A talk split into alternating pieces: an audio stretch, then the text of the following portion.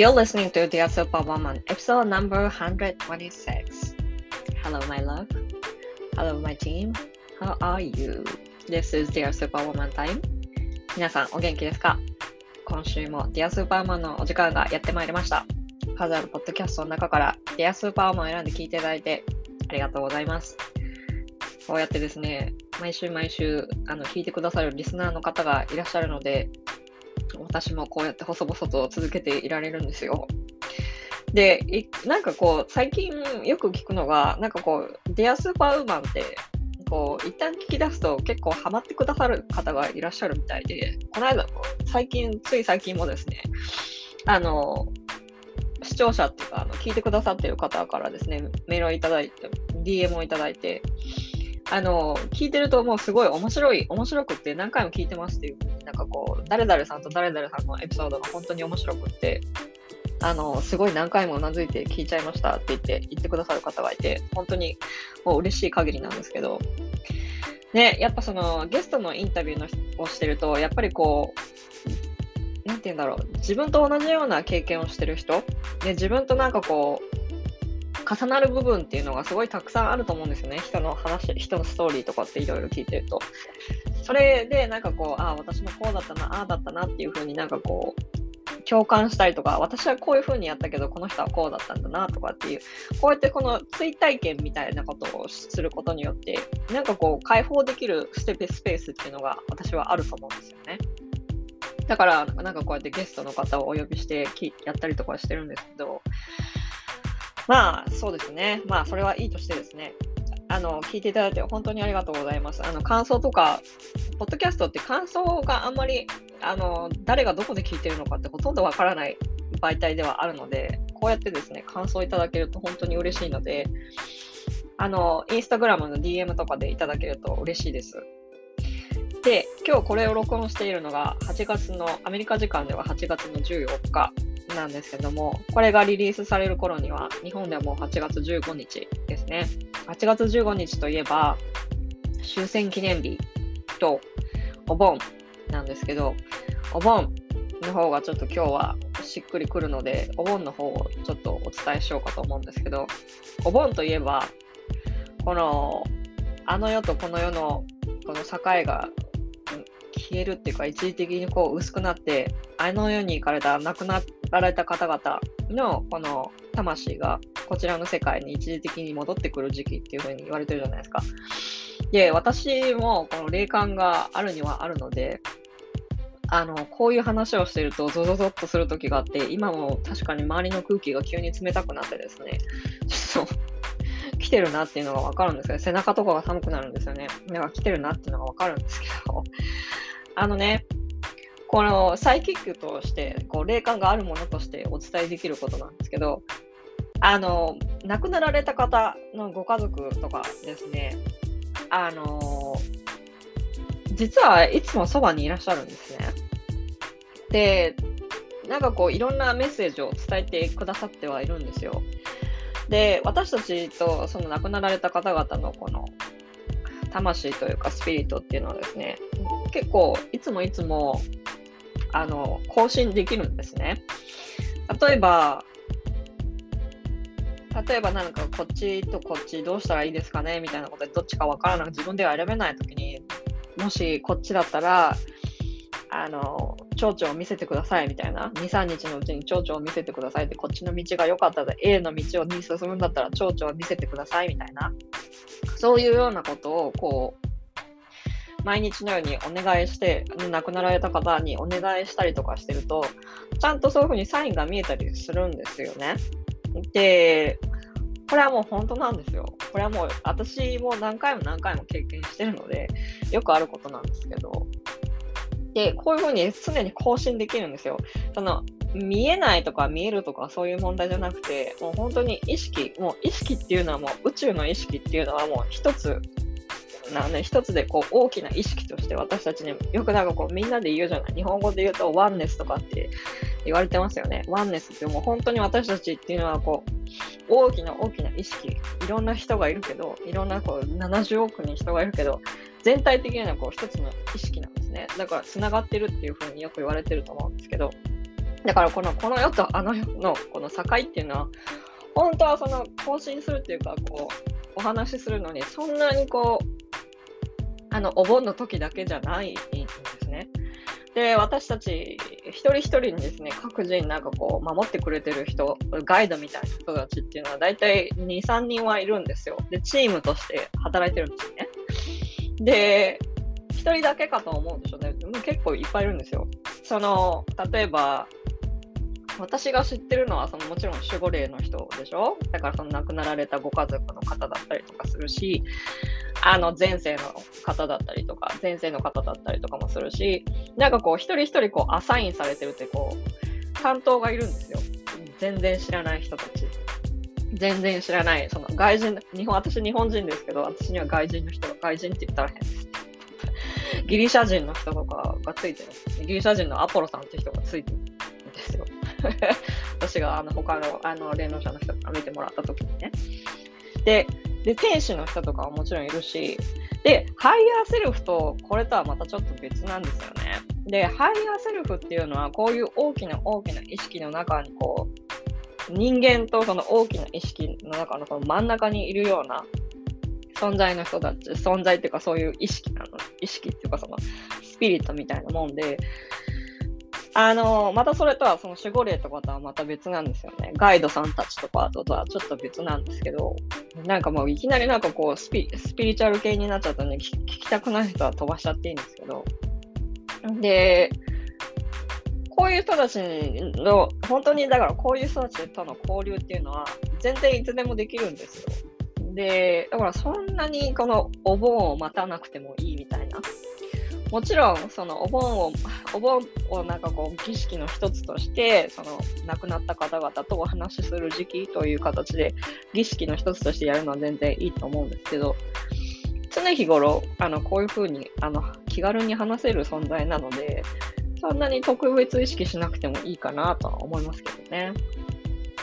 まあ、そういうわけですね。全然話飛んじゃうんですけど、今週の話題はですね、生理とあの乳製品のお話をしようと思います。で、乳製品をあの常日頃食べていらっしゃる方の中で、なんかこう、こういう症状が実は前、前、食べた、食べてる後にこういう症状っていうか、もう全然自分の一つとしてですね、もう生まれた時っていうか気づいた頃からもうずっとこういう症状があって、あるんだけど、なんかこれが乳製品のせいだとは思わなかったみたいな症状のことについてポイントをあの少しお伝えしてるので、ぜひぜひ聞いてみてください。で、生理の問題の中で、このね、この乳製品をやめたら、生理の問題なくなったっていう人多いんですよね。だから、その、ビーガンの方？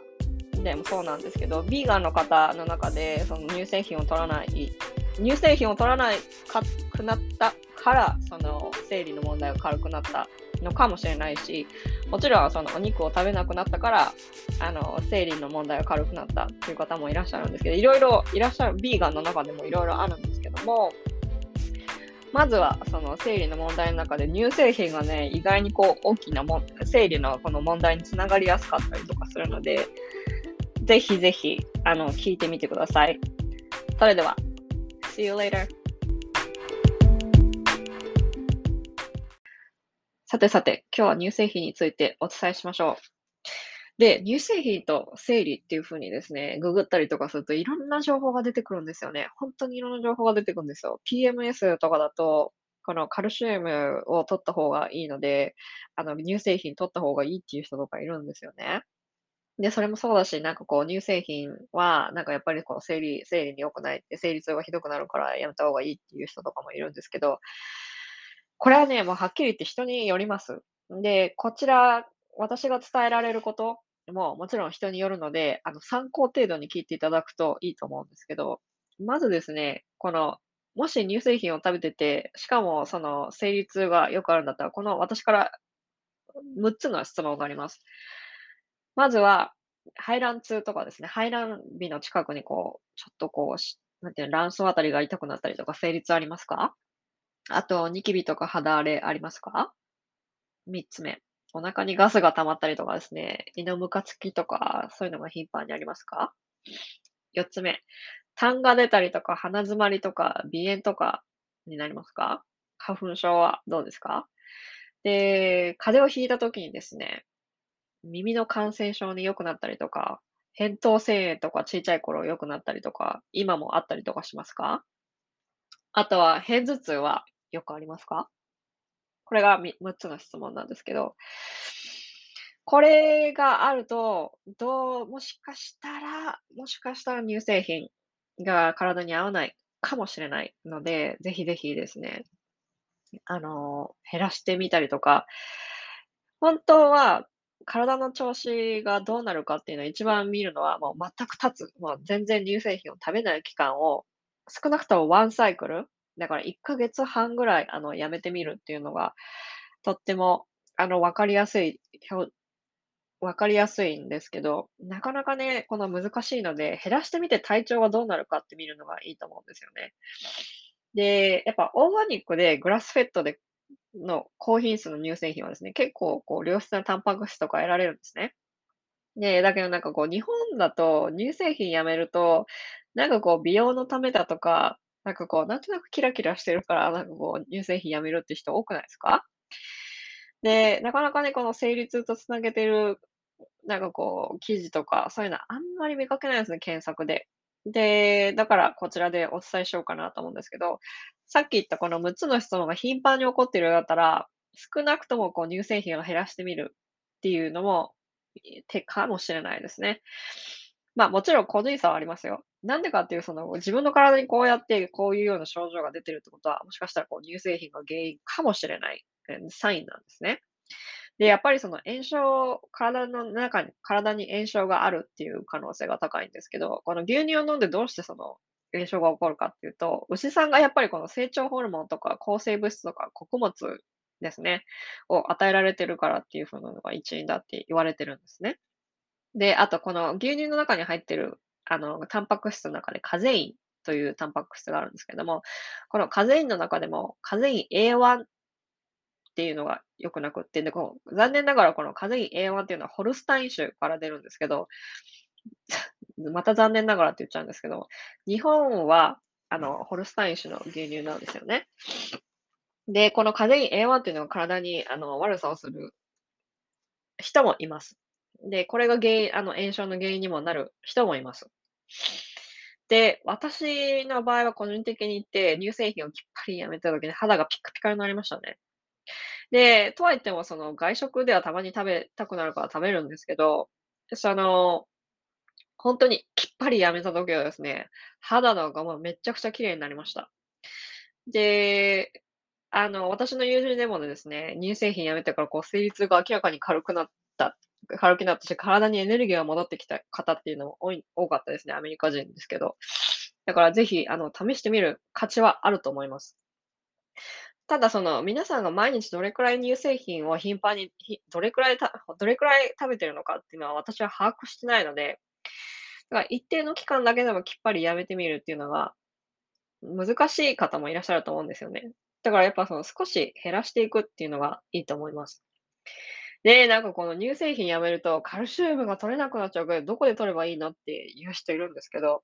いやいやいや、カルシウムはですね、ボロッコリーとか小松菜とかですね、の野菜とかもたくさん取れますし、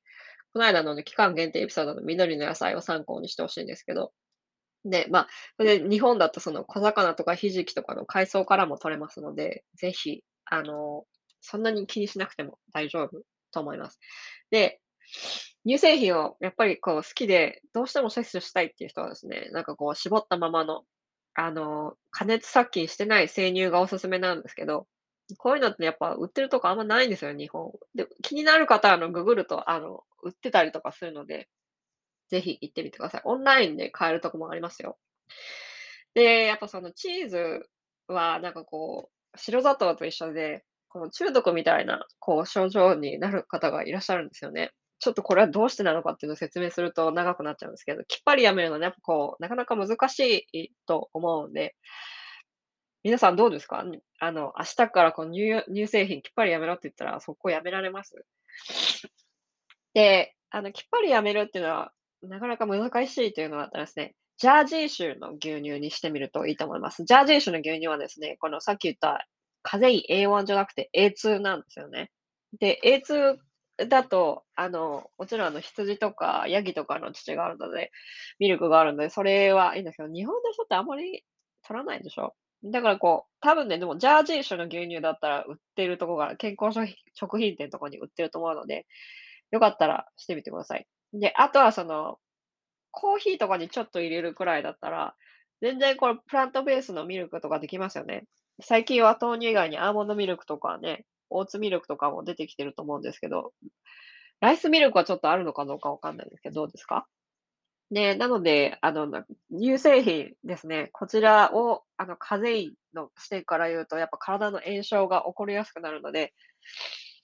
少し減らしてみる。で、ほんとにそのなんかこう、ちょっと実験感覚で、あの、きっぱりやめてみたい人はですね、少なくとも次のサイクルまで、あの、今生理が始まった人とかがいたら、次に生理が始まるまで、きっぱりやめてみてどうなるかっていうのを見てみるといいと思いますよ。私のクライアントさんの中でもですね、あの、乳製品を減らして、あの、豆乳とか、あとはプラントベースの他のミルクにしたらですね、まあ、他の色々彼女は色々ややってたのであの、他の要因もあると思うんですけど、これが一つの要因となって、あの、生理痛、あの、なくなったんですよ。だからもしですね、気になる方はぜひぜひ試してみてください。今日はこんな感じです。See you next time. Bye.